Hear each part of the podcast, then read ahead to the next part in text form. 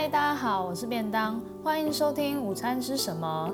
午餐吃什么？让你用不到一顿午餐的时间，听听我推荐的好书、好电影或是小故事。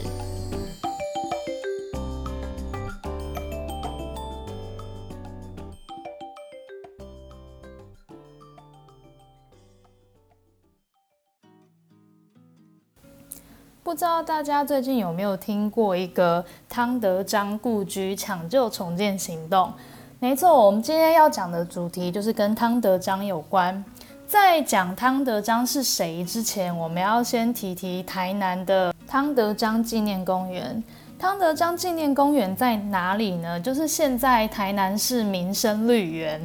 旁边有台湾文学馆，就是当年日治时期的台南州厅，然后有消防局，是台南非常热闹的地方。我相信观光客一定都不会错过这里的。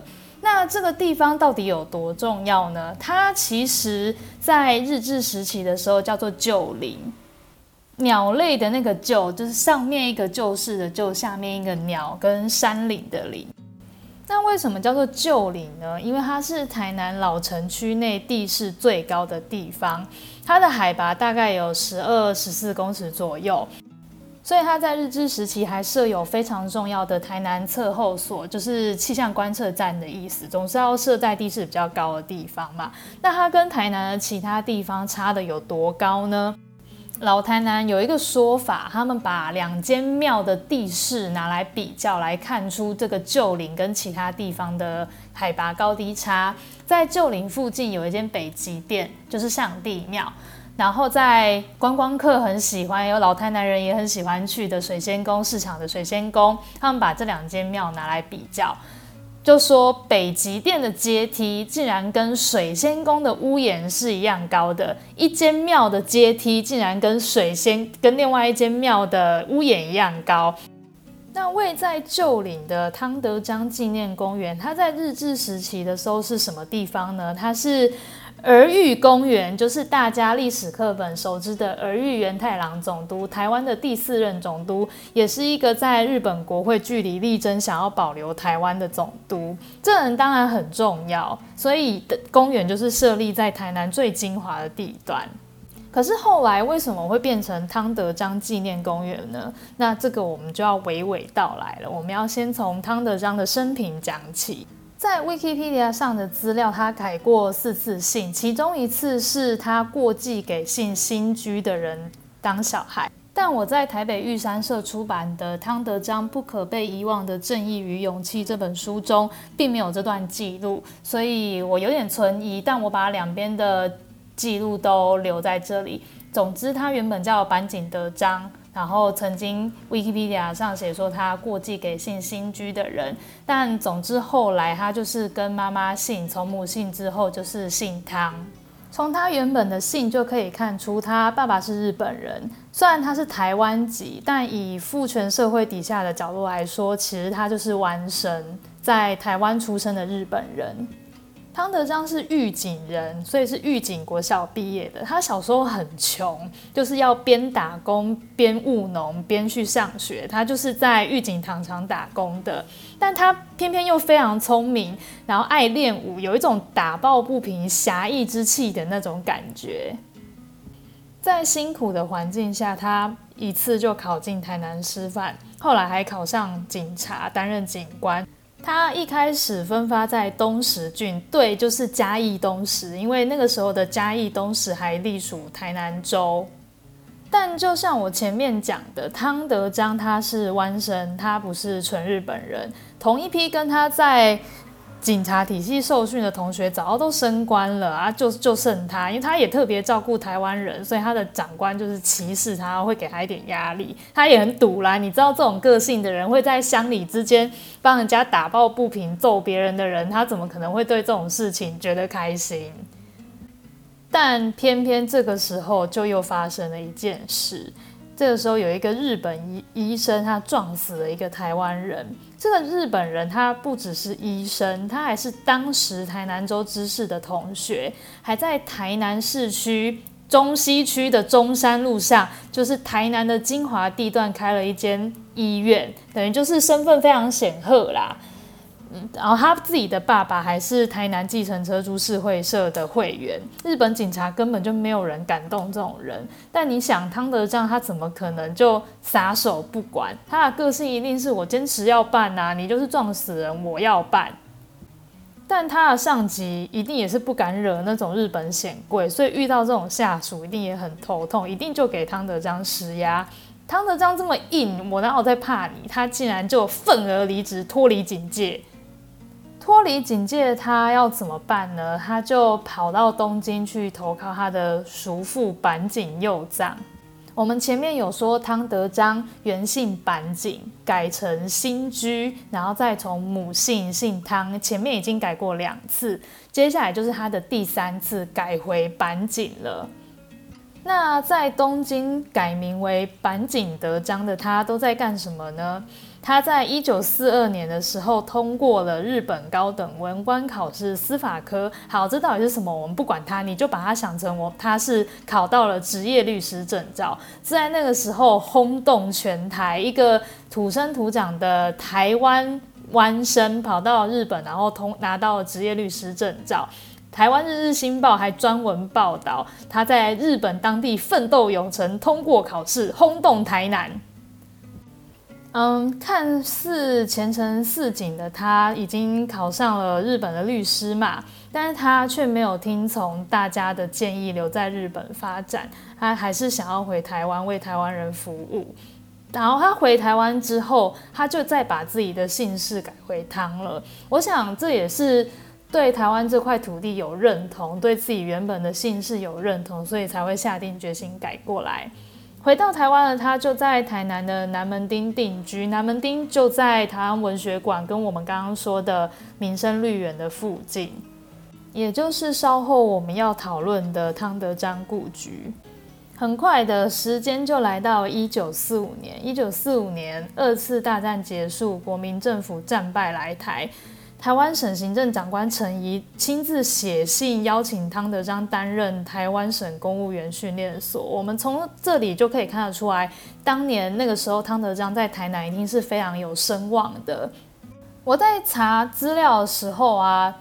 故事到这里，Wikipedia 上写的说他拒绝了陈仪的邀请，理由是说当中国官在心理上要做贪污的准备，我不愿意埋没自己的良心。这一段都是 Wikipedia 说的，但我个人存疑，因为呃 Wikipedia 上的注解我并没有找到任何正式的论文或是正式的出版品。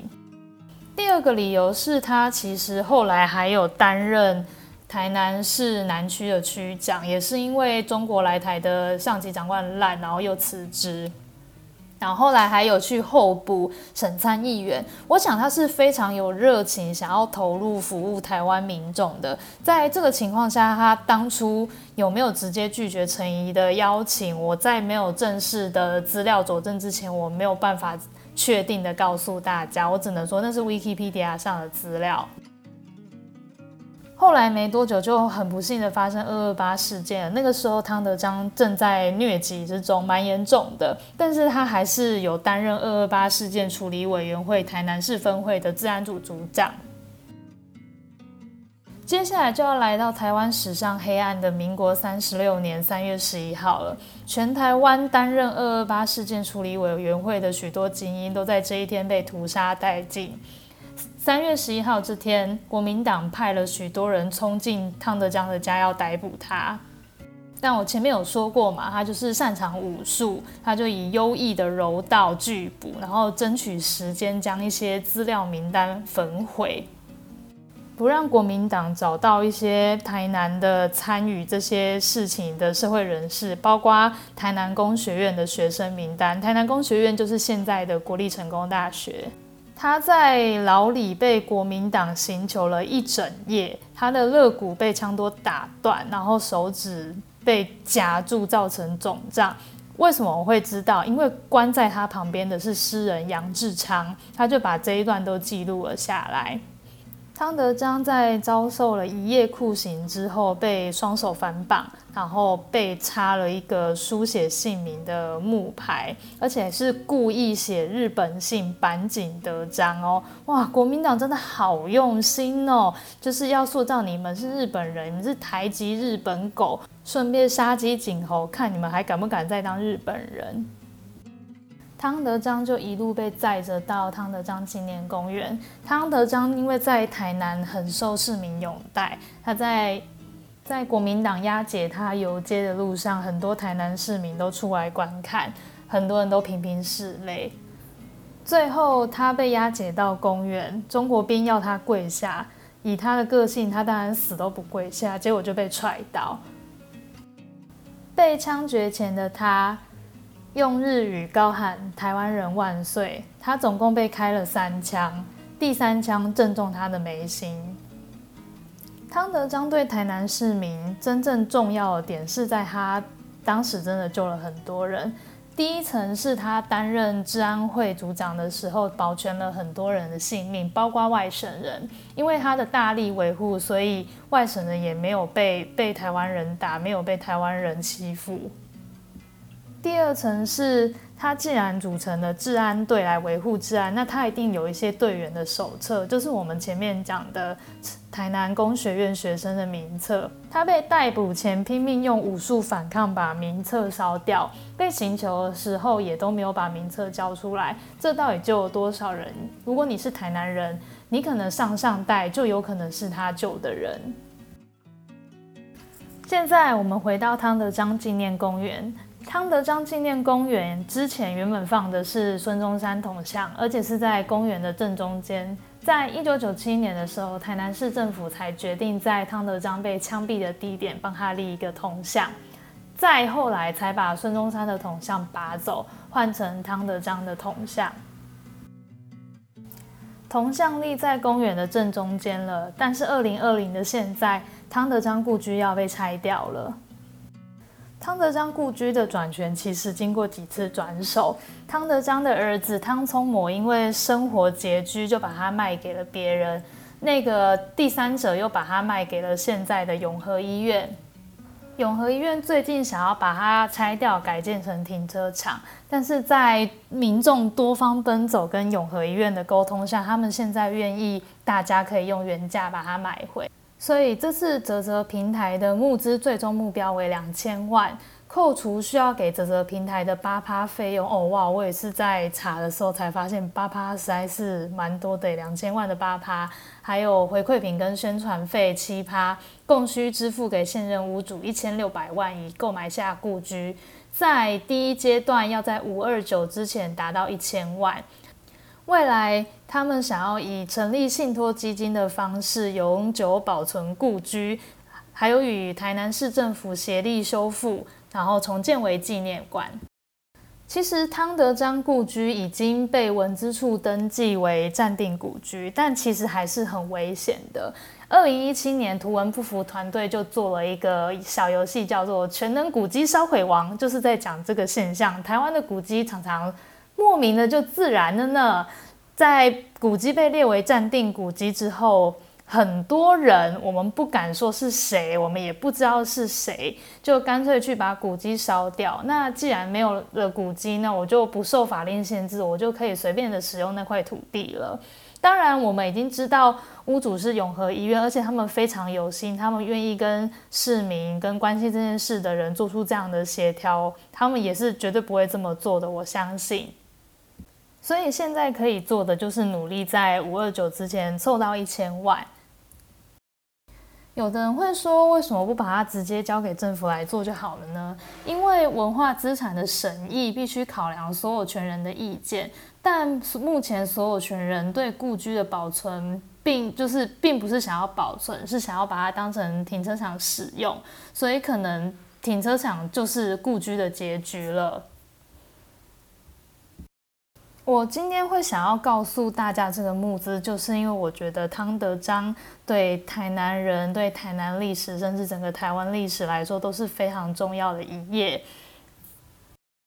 而我觉得我们在保留历史、古迹、故居的努力都可以再做得更多。我今天也没有要求大家一定要去泽泽募资捐钱，但如果可以，你今天听了这个故事，你有兴趣，就 Google 看看汤德章吧。